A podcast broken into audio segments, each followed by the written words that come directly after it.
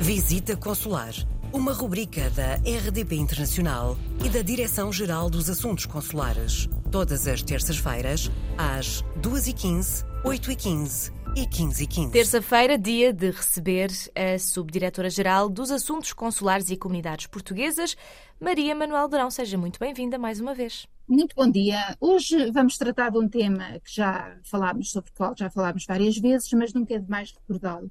Até porque os imprevistos podem surgir a qualquer momento e há que saber a quem recorrer quando acontece uma emergência e nos encontramos no estrangeiro. É nestas situações de crise ou emergência que deve ser chamado a intervir o Gabinete de Emergência Consular para promover a ligação entre os utentes, as famílias e os postos consulares para ajudar a encontrar soluções para os problemas e em situações mais graves colaborar em eventuais operações de evacuação.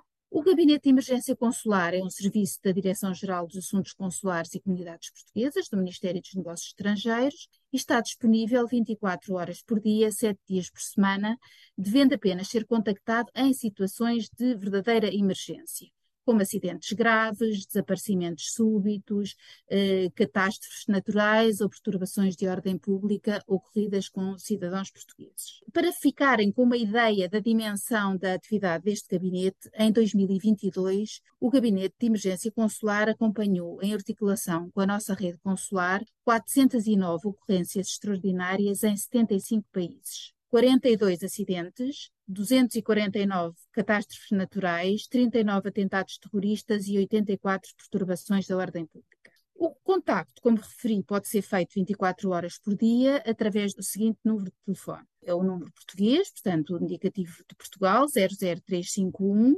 217 929 714 ou 00351 961 706 472. Se preferir utilizar um e-mail, é o seguinte: gec.mne.pt.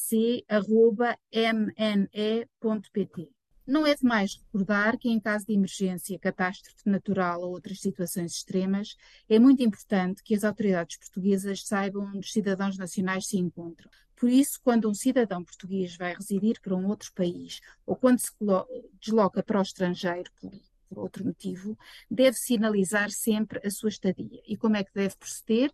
Bom, em caso de residência no país, é muito importante que efetue a sua inscrição consular na embaixada ou consulado da sua área de residência, podendo fazê-lo presencialmente ou através da aplicação Consulado Virtual disponível no portal das comunidades portuguesas. E em caso de viagem? Bom, nesse caso, a aplicação Registro Viajante é uma ferramenta essencial para a prestação de apoio consular urgente. Ela é totalmente gratuita e compatível com os sistemas Android e iOS e assegura todas as condições de segurança e a confidencialidade dos dados pessoais. A aplicação permite o registro voluntário dos viajantes portugueses, que devem indicar o local, a data das suas viagens e os seus contactos para que num país estrangeiro as autoridades portuguesas possam obter a informação necessária e para que possam ser socorridos em caso de urgência. A aplicação permite ainda notificações de última hora sob a forma de alertas, contactos em caso de crise grave no país em que se encontram, dispondo ainda de um botão de pânico que, em situações de emergência,